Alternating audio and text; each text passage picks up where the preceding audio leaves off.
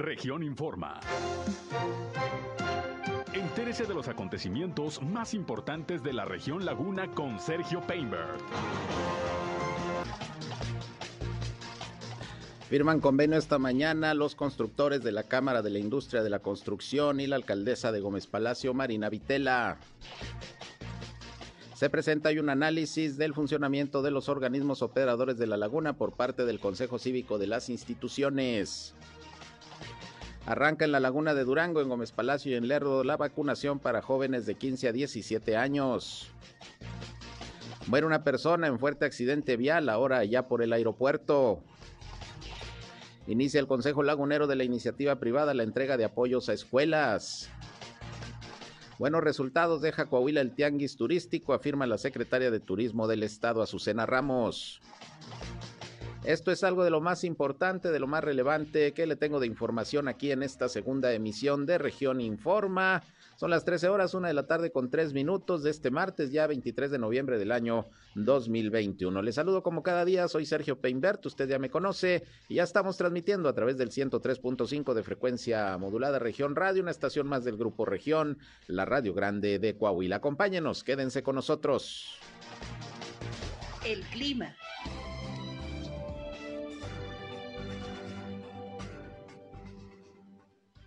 Temperaturas de frías a frescas. El día de hoy amanecemos con una temperatura mínima de 14 grados centígrados. Para hoy por la tarde se esperan temperaturas máximas de hasta los 26 horas aquí en la comarca lagunera, menos las próximas 48 horas.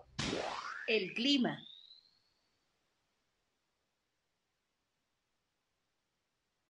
Marca Lagunera, un poquito ya de más fresco. Y bueno, como siempre, aquí le tenemos todos los detalles y toda la información también de las condiciones del clima. Ya sabe, muy tempranito desde el Servicio Meteorológico de la Comisión Nacional del Agua. Les invitamos a quedarse con nosotros.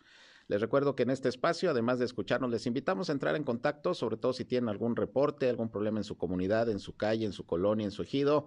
Llámenos eh, o mándenos mensajes de WhatsApp. Ya saben, estamos en el 871-713-8867, 871-713-8867. Nos encuentran también en redes sociales, en medios digitales. Estamos en Facebook y en Instagram, en región 103.5 Laguna. Saludo a quienes ya nos están siguiendo en estos momentos también a través de Facebook Live. Un saludo a quienes también eh, día con día están atentos en esta red social de nuestras transmisiones. Yo estoy en Sergio Peinber Noticias, en Facebook, en Twitter, en YouTube, en Instagram y en sergiopeinber.com, mi portal web de información que les invito a visitar. También por ahí estamos siempre informándoles y están nuestros enlaces para que nos escuchen en nuestras transmisiones de radio. Y sin más, vámonos hoy con información, como siempre, muy importante.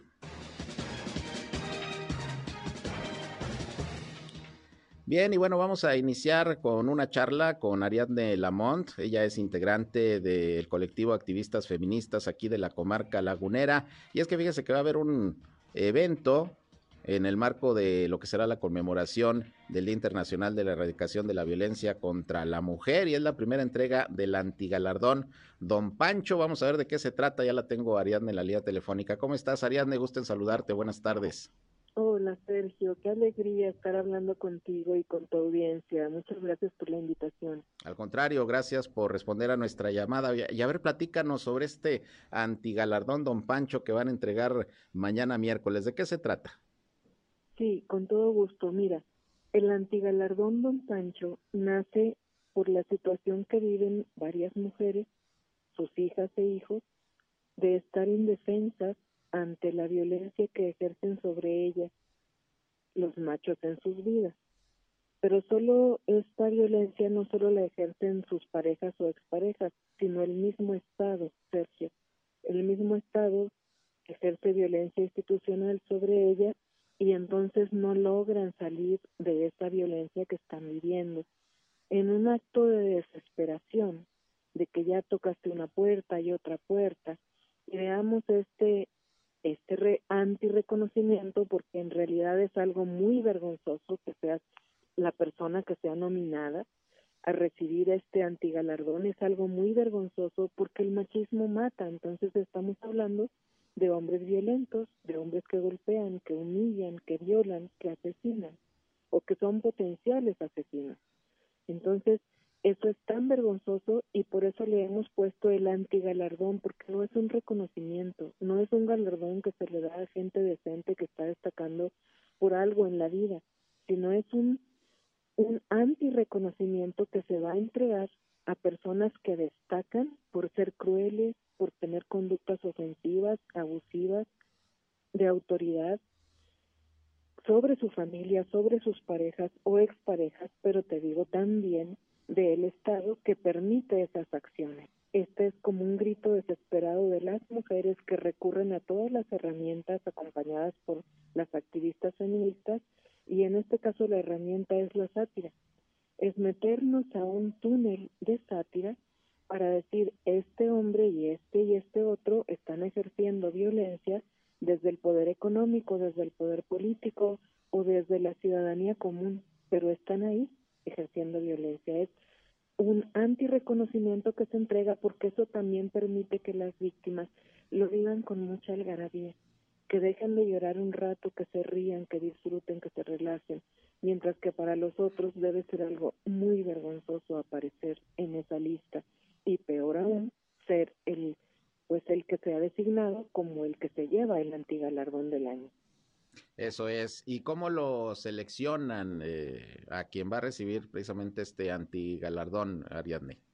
Sí, pues hay un jurado integrada por un grupo de mujeres que se llaman las notables. Ellas son las que están estudiando los casos que se les han llegado porque se lanzó una convocatoria que estuvo vigente unos días, ahorita ya se cerró. Ya las mujeres que pudieron este, denunciar las conductas de lo que están viviendo y al hombre que está ejerciendo esa violencia, ya fue entregada a ese jurado cuya decisión es inapelable. Recuerdo que esto es una burla, una sátira, pero desde esa sátira estamos denunciando cosas que son ciertas, hechos que son ciertos, que han lastimado la vida de varias mujeres y como te digo, de sus hijos e hijas. Muy bien. ¿Cuándo y dónde va a ser esta entrega? Sí, para la gente, para la ciudadanía, les invitamos a que sigan eh, la entrega en un live que, va a ser en Facebook, en la página de activistas feministas, a partir de las 9 de la mañana. Es un evento corto, durará como 40 minutos máximo y estaremos ahí en vivo porque eh, estaremos transmitiendo en vivo porque estaremos en Casa Copán, pero por la sana distancia solamente estaremos nosotras, las jurados y los medios de comunicación que nos harán el favor de acompañarnos, Sergio.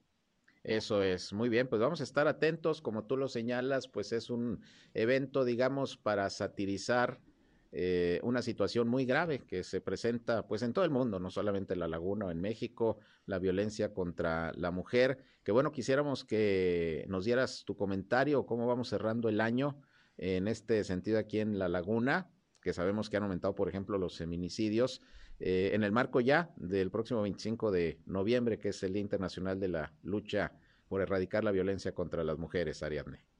Así es, pues el feminicidio, como bien sabemos, como conoce la ciudadanía, es la punta del iceberg. Cuando llega una mujer a morir en feminicidio es porque antes de eso ya vivió muchas otras violencias, golpes, violencia sexual, psicológica sobre todo, violencia física, económica, ella y sus hijos. Entonces, es un crimen que fue largamente anunciado, que todo el mundo sabía que esa mujer en algún momento iba a morir en feminicidio. ¿Por qué lo sabían? Lo sabían las amigas, lo sabían los vecinos, lo sabía la familia, porque todo el mundo sabe cuando las mujeres son golpeadas, humilladas, aisladas, cuando les quitan el teléfono, ellas a veces cuentan y cuando ellas cuentan hay personas que están enteradas. Entonces son, yo digo que son crímenes anunciados, Sergio, porque si no acuden las mujeres a buscar ayuda a las instancias competentes como es el Centro de Justicia y Empoderamiento para las Mujeres, a denunciar la violencia que están viviendo, si le hacen el regalo a sus agresores de no denunciarlos, entonces ellos no tienen antecedentes penales a los que que tener, porque además la autoridad los puede obligar a que se reeduquen, a que tomen cursos de reeducación para que superen esa costumbre que tienen de ejercer la violencia. Pero si las mujeres no denuncian, no pueden recibir ese apoyo, esa ayuda.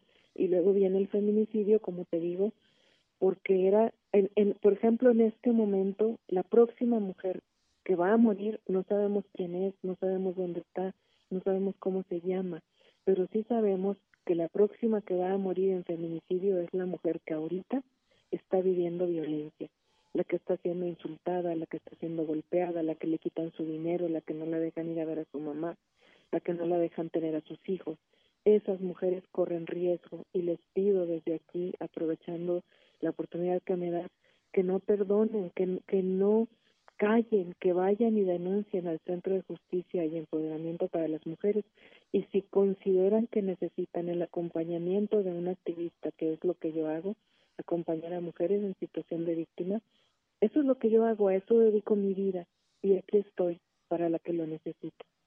Muy bien, eh, pues vamos a estar muy pendientes, Ariadne, de este evento el día de mañana. Me llamó la atención cuando nos hiciste la invitación eh, de, de, la manera en cómo a través, pues digamos, eh, ya lo decías tú, de la sátira, de la burla, pudiera decirse también, pues se denuncia algo que es muy grave como es la violencia contra las mujeres y bueno, como lo señalas, pues siempre lo importante es que se denuncie, que se conozca y que las mujeres busquen el apoyo y la ayuda profesional a través de las diferentes instancias que aquí mismo en la comarca lagunera pues eh, tenemos para, para apoyarlas. ¿Algo que quieras agregar?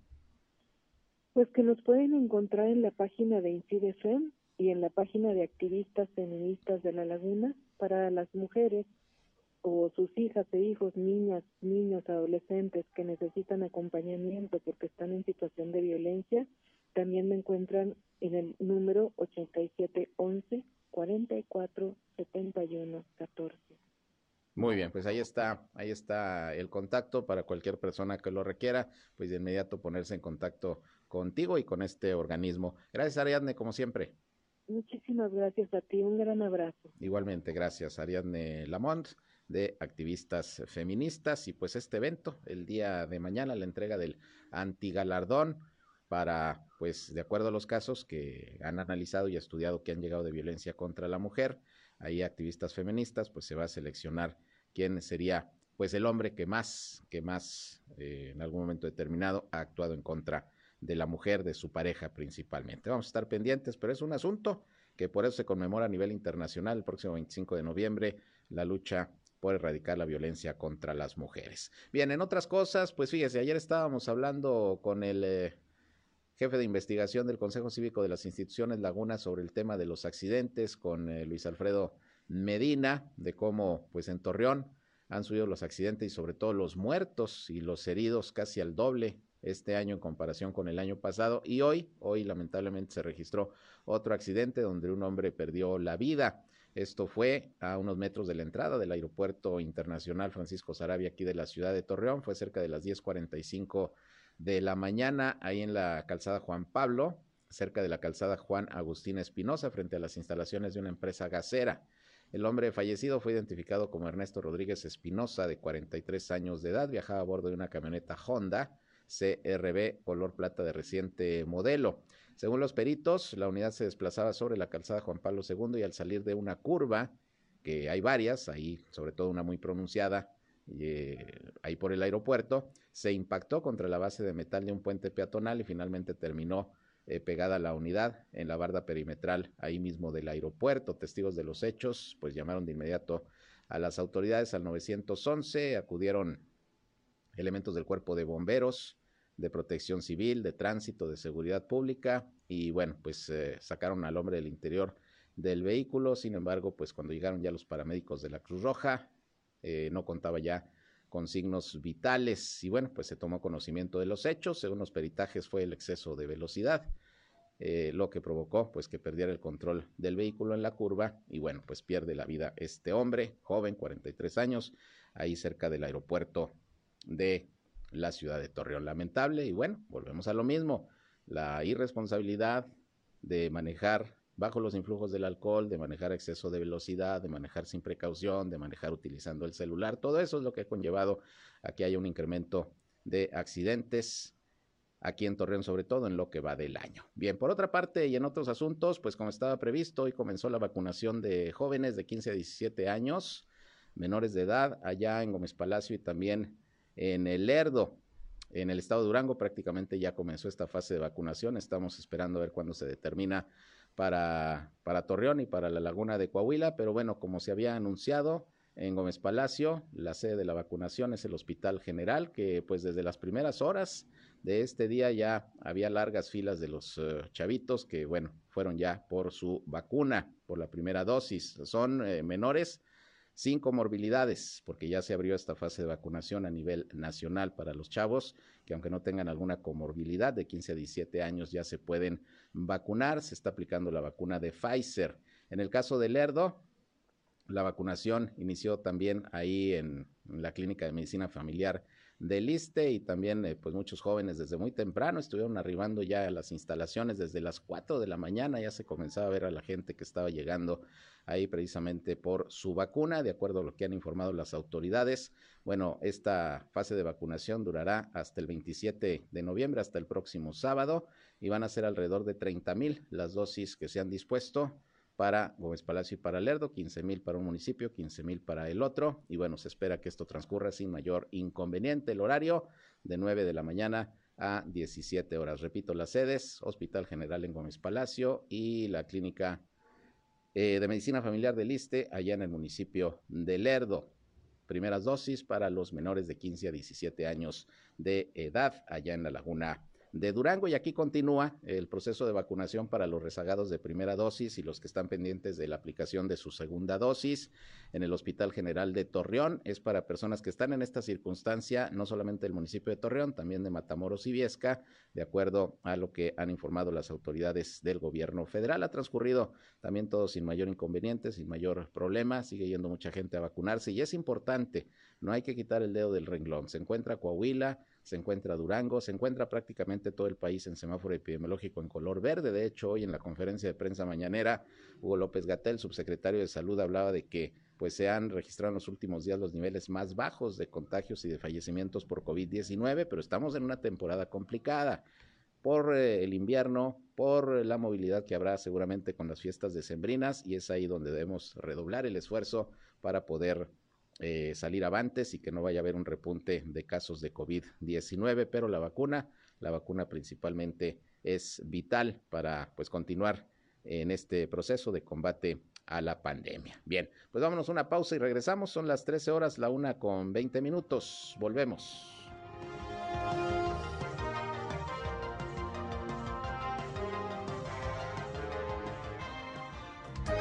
Región Informa.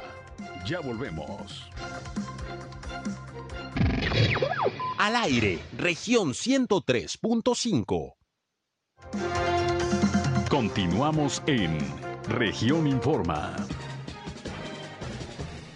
Bien, ya es la una de la tarde con 26 minutos. Vámonos con más información. Y fíjese que el día de hoy, el Consejo Cívico de las Instituciones Laguna dio a conocer un análisis sobre eh, el funcionamiento de los organismos operadores de agua potable aquí en la comarca lagunera. Y fíjese, apenas ayer damos a conocer la nota a través del periódico Capital de Grupo Región de que el CIMAS eh, Torreón va a dejar a la próxima administración una deuda de por lo menos 900 millones de pesos. Y bueno, pues se da a conocer este análisis del Consejo Cívico de las Instituciones Laguna y tengo a su director en la línea telefónica, Marco Samarripa, que como siempre me da gusto saludar. ¿Cómo estás, Marco? Muy buenas tardes. ¿Qué tal, Sergio? Igualmente, gusto saludarte como siempre. A ver, pues platícanos de este análisis que hicieron de el funcionamiento de los organismos operadores aquí en la laguna. ¿Qué encontraron? ¿Qué revisaron? ¿Qué conclusiones? Así es, mira, pues bueno, como ustedes saben, la región lagunera sufre de poca disponibilidad natural de, de, este vital líquido y consideramos pues fundamental dado que sin esto eh, pues no hay un desarrollo, no hay competitividad, decidimos presentar este estudio complejo también porque no, no había información eh, disponible, tuvimos que hacer múltiples solicitudes de, de información, pero la idea era pues eh, entrar un poco hacia los interiores de los sistemas operadores de agua en una parte técnica en una parte comercial y también analizando su parte eh, financiera. Esto fue una primera parte donde eh, solamente presentamos datos del CIMAS Torreón y del CIMAS de Matamoros y el día jueves estaremos presentando los datos de CIDIAPA y de, y de Zapal, pero encontramos datos muy, muy importantes a, manera así de, de resumen pues vemos que prácticamente el grueso del gasto de los sistemas operadores se va tanto a la nómina como a los servicios generales, que esto incluye el pago de, eh, la energía eléctrica.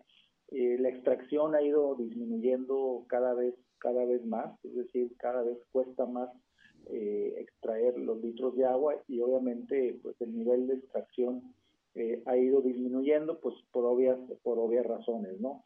y bueno, principalmente también eh, dado a que eh, la, operatividad financiera eh, de los sistemas operadores pues es un tanto deficiente. Sabemos que gran parte de los litros que se extraen, pues poco, poco menos del 50% se, se factura, es decir, tienen una, una deficiencia importante desde lo que extraen hacia lo que eh, facturan y distribuyen a través de todas de, todas las redes no este, esto no es limitativo de, solamente de los órganos que aquí operan sino esto ocurre en muchos otros a nivel nacional. Pues sin embargo pues vemos ahí con, con preocupación eh, pues los gastos que, que, cada vez son son mayores. Insisto principalmente el gasto en nómina el tema de las pensiones que cada vez se va incrementando más y que pues obviamente hay que tomar medidas para sanear las finanzas de los organismos operadores, hacerlos eficientes, rentables, pues de cara a un proyecto de agua saludable que sin duda pues abre también un potencial para que estos organismos operadores eh, den, den mejores eh, resultados y se administren de mejor forma. Y es lo que te iba a preguntar, porque este proyecto Agua Saludable para la Laguna se ha dicho va a demandar pues mayor eficiencia y quizás hasta algunas modificaciones tecnológicas, mejoramiento de infraestructura por parte de los organismos operadores de agua potable y si no están en condiciones técnicas y financieras, pues ¿cómo le van a hacer?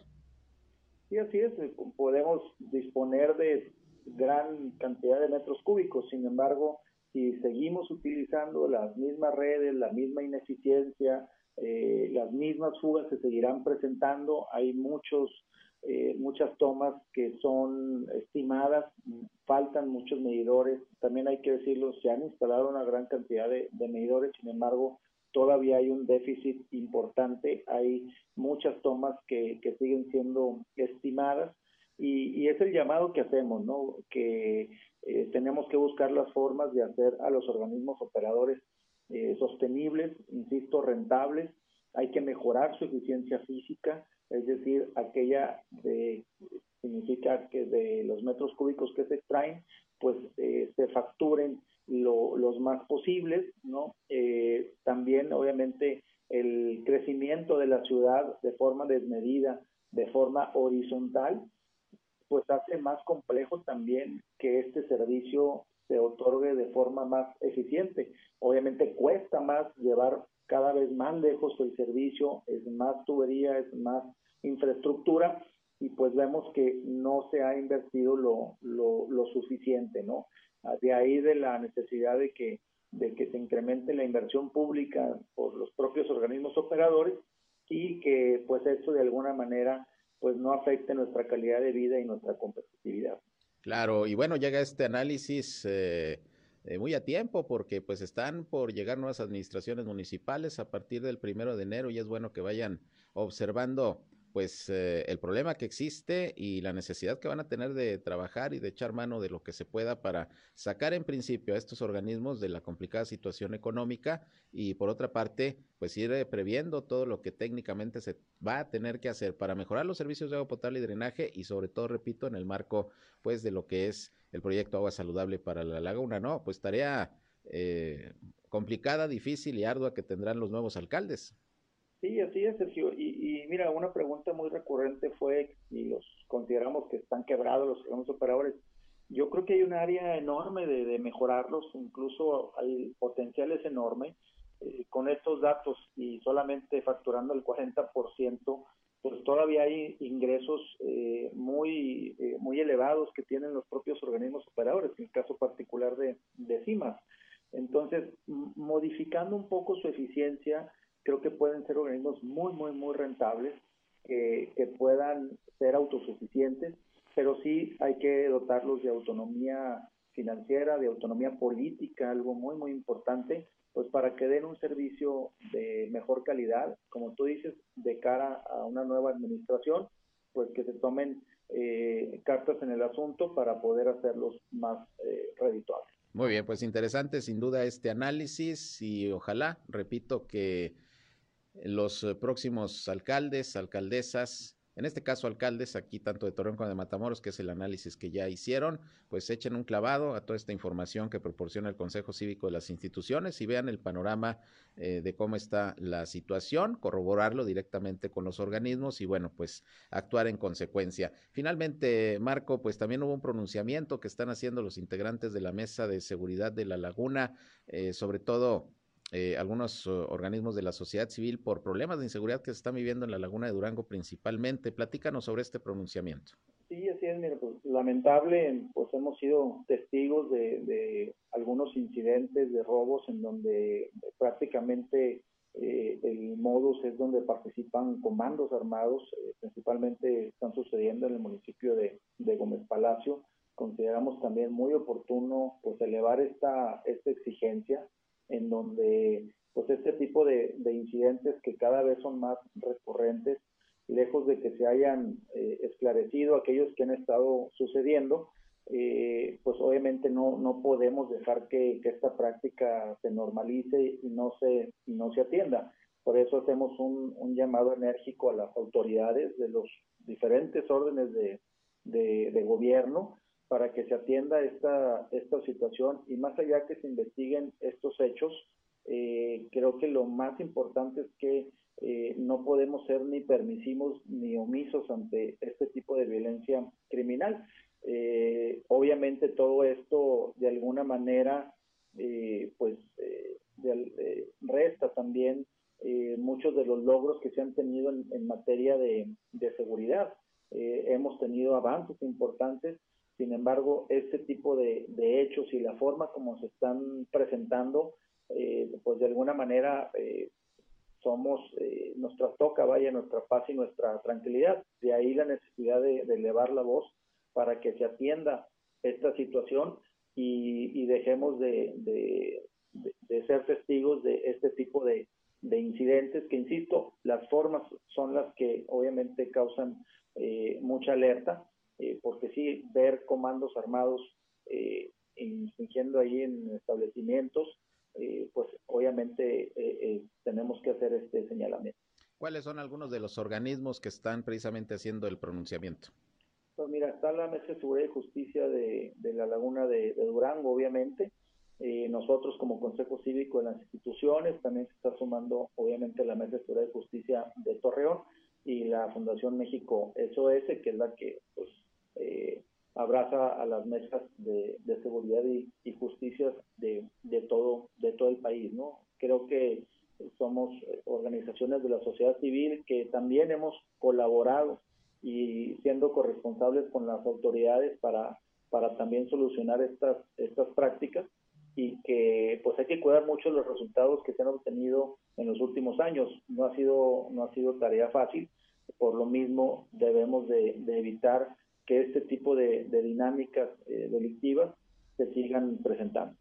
Muy bien, pues esperemos, esperemos que las autoridades actúen en, en consecuencia y haya eco de este llamado que están haciendo ustedes el día de hoy, este pronunciamiento, como ya lo comentas. Marco, pues gracias por comentarnos estos temas, darnos esta información. Seguimos pendientes. Buenas tardes. Al contrario, gracias a ti, Sergio. Un abrazo.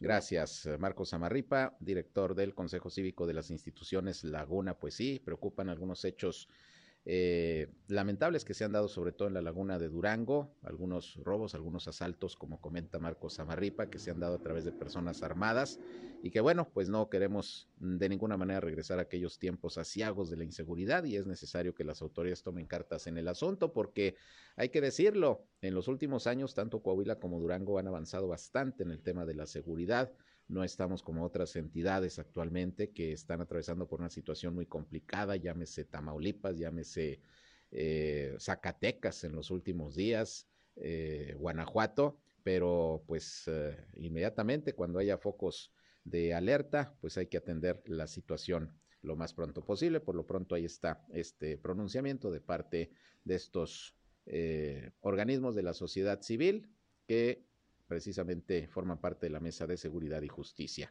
Por otra parte, fíjese que el encargado de el proyecto Agua Saludable para la Laguna, ya que tocábamos el tema hace unos momentos con Marco Samarripa, eh, Gabriel García, senador y quien estará al frente de este proyecto, pues dijo que todo está listo para lo que es eh, eh, dar seguimiento al proyecto Agua Saludable para la Laguna. dice que está listo presupuesto también disponible para, para comenzar el próximo año con las obras. Y bueno, señaló que se seguirá trabajando, negociando con aquellos grupos, sobre todo de ejidatarios que continúan un tanto inconformes con el proyecto porque sienten que va a haber alguna afectación. Él asegura que de ninguna manera, pero que pues eh, todo va eh, viento en popa para que salga adelante el proyecto Agua Saludable para la Laguna, que déjeme decirle que incluso está este plan Agua Saludable para la Laguna entre las obras que serían declaradas de seguridad nacional, luego de que emitió el gobierno federal un decreto en donde se establecen varios proyectos y varias obras que son de seguridad nacional, de interés público prioritario y que por tanto pues eh, deben de recibir ese trato por parte de las dependencias de gobierno. Y bueno, pues por lo pronto, al parecer, eh, no hay inconvenientes mayores para sacar adelante este plan agua saludable para la laguna, según el encargado del proyecto que designó el presidente López Obrador. Y bueno, tengo la línea telefónica a José Luis Otema, presidente del Consejo Lagunero de la Iniciativa Privada, que agradecemos que siempre nos conteste la llamada. ¿Cómo estás, José Luis? Muy bien, muy buenas tardes, aquí a la orden. Oye, pues eh, vimos por ahí que ya el Consejo Lagunero de la Iniciativa Privada comenzó con entrega de apoyos a escuelas que se comprometieron pues a ayudar precisamente para que algunas de estos, eh, algunos de estos planteles pues ya puedan regresar a las clases presenciales. Platícanos. Así es, pues nos, pusimos las pilas, como luego se dice, ¿no?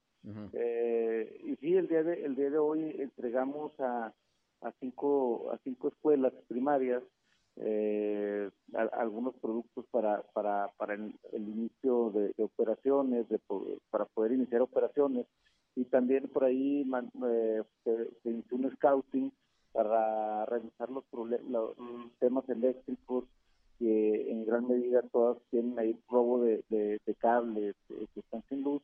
Y eh, hoy se hizo el scouting por parte de del Colegio de Ingenieros Mecánicos Eléctricos, donde el que preside es Julio, Julio, ay, perdón, Rivas. ¿Sí? Eso es. Es un tema importante que debemos sumarnos, ¿no?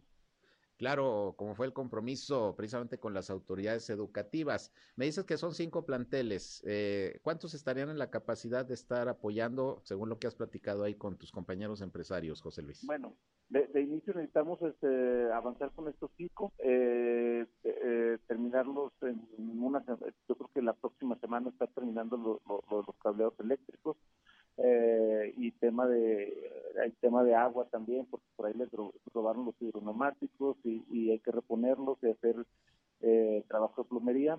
Eh, creo que eh, terminando estos cinco estaríamos tal vez este, en, posibilidades de tal vez de a, a, tomar otras cinco escuelas no yo creo que y, pero más que nada pues yo creo que también hay que invitar a la, a la sociedad y demás organismos de la sociedad civil a que a que se sumen no es una buena labor y por nuestros eh, hijos, ¿no? Y los de, los, de nuestros amigos y la gente que vive en la laguna.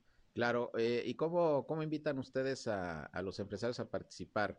Eh, ¿Les hacen la solicitud directa? ¿Los invitan a visitar las escuelas y vean las necesidades? ¿Cómo, cómo están procediendo para, para precisamente poder conseguir estos apoyos? Bueno, puede ser directamente acercarnos, acercarse con nosotros al Consejo Lagunero de la Iniciativa Privada, puede ser es una opción, la otra es acercarse con, con la coordinadora en la Laguna de los Servicios Educativos, que es la maestra Flor eh, o, con o, con alguna escuela, con el director de alguna escuela eh, primaria. Estamos atendiendo un nivel básico que creemos que es lo, prioritario. Eh, y, y, ellos los canalizarán con la con la maestra Flor, ¿no? Yo creo que eh, esa sería la, la, la vía idónea eh, digo, quien, no sepa el canal puede con gusto acudir con nosotros, el cluster automotriz o directamente a la, Secretaría de Educación. Muy bien, pues eh, sin duda una labor loable por parte de los empresarios que están colaborando con las autoridades, con el gobierno, pues eh, aportando muchas cosas que son necesarias en estos momentos en algunas escuelas, pues para poderlas rehabilitar y que puedan regresar precisamente a las clases presenciales. Pues estaremos pendientes de más escuelas que puedan apoyar, ya nos lo estarás informando, José Luis. Muchas gracias. Claro que sí, buenas tardes. Buenas tardes, gracias, José Luis Otema presidente del Consejo Lagunero de la Iniciativa Privada, pues ahí algunos empresarios apoyando a las escuelas para que ya puedan regresar a las clases y pues proporcionando material, por ejemplo, lo eléctrico que nos dice eh, José Luis, en cinco planteles están viendo a ver cuáles son las necesidades, el tema del agua, los aires acondicionados, en fin, pues en lo que se pueda ayudar será bien recibido. Vamos a una pausa y regresamos 13 horas, una ya con 43.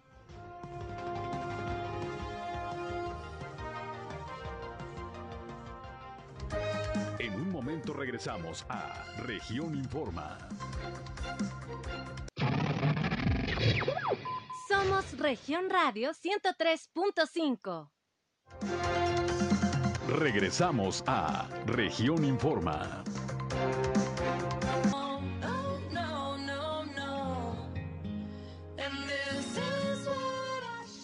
Bien, regresamos, son las 13 eh, horas, una ya con 48 minutos. Doy paso a los informes de las autoridades sanitarias de Coahuila y Durango sobre el COVID-19 al día de hoy. Aumentaron los casos que se reportan en Coahuila, ayer eran pocos, pero le digo, así aparecen las cifras los lunes porque se atraviesa el fin de semana y, no se registra todo. Hasta el martes pues aparecen las cifras más reales y bueno, pues son 275 los nuevos contagios confirmados de COVID-19 en Coahuila de ayer a hoy y además 14 defunciones. Ayer nada más se reportó una. Hoy se informa de 14 que ocurrieron en Francisco y Madero, en Monclova, en Sabinas, en Musquis, en Saltillo, en San Buenaventura y en Torreón. En Torreón, de hecho, fueron cinco, cinco fallecimientos, tres mujeres y dos hombres. Fallecimientos por COVID-19, uno apenas de 46 años de edad. Eh, en cuanto a los nuevos casos que se reportaron, 71 corresponden a Torreón. Vuelve al parecer Torreón en la primera lista de, de contagios diarios, seguido de Saltillo con 46, Monclova con 30. Son los tres primeros lugares. El resto se dividen en otros municipios de la entidad, donde aparecen también de la Laguna Francisco y Madero con 10 casos. Ha subido el número de casos en Madero y en San Pedro en los últimos días. Reportan 10 allá en eh, Francisco y Madero, 9 en San Pedro. Aparece también Matamoros con 7 casos más.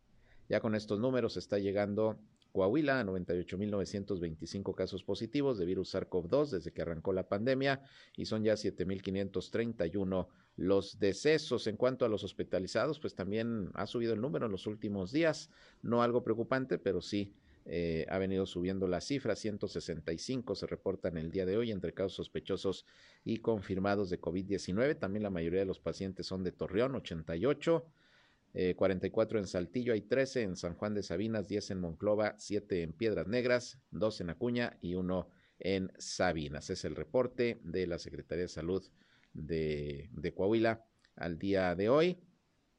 Y bueno, también tenemos el eh, comunicado de Durango con el reporte también a este martes, martes ya 23 de noviembre. Eh, las cifras son bastante más bajas, apenas se reportan 29 nuevos casos en Durango de ayer a hoy y solamente una defunción.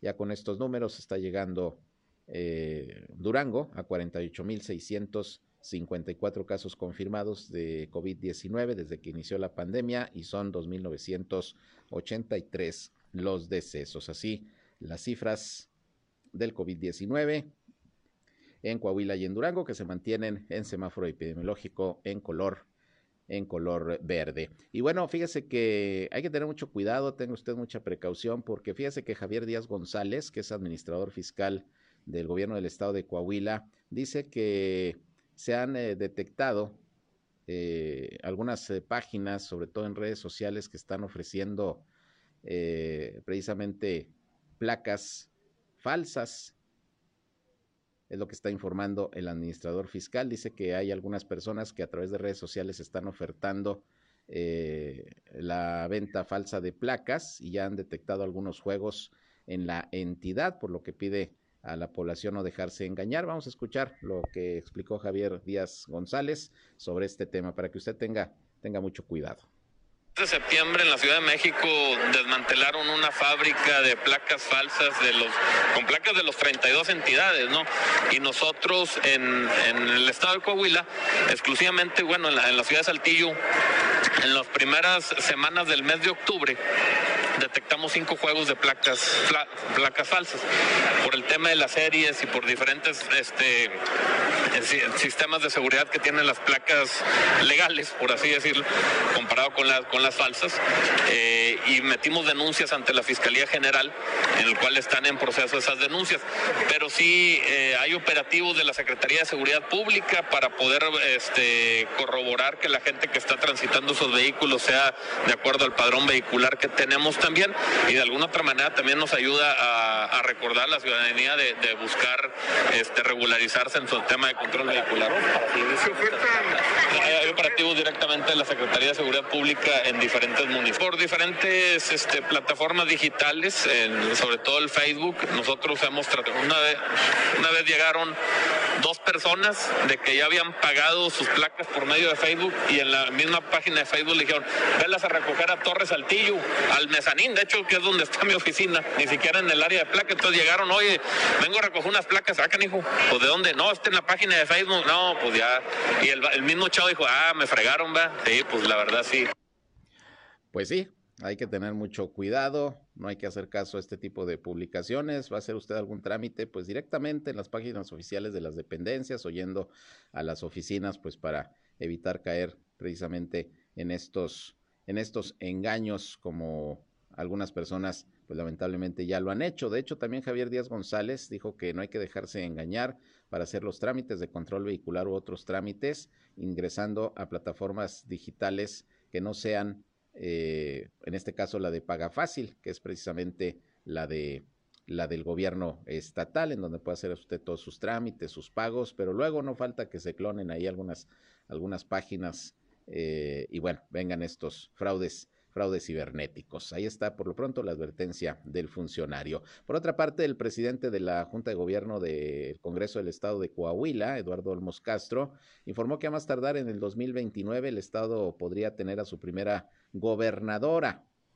Esto lo dice porque se está preparando la discusión en el Poder Legislativo respecto a la iniciativa de paridad de género en puestos de elección eh, popular y administraciones locales en la entidad. Señaló que de aprobarse, Coahuila se colocaría a la vanguardia política en materia de equidad de género, toda vez que las administraciones municipales y la propia del Estado tendrían que entrar en una dinámica de paridad en la cantidad de personas que eh, ocupan puestos claves en las estructuras de gobierno. También enfatizó en el tema de la persona que encabezará la gubernatura en los próximos años, la cual a más tardar en 2029 dijo deberá ser una mujer.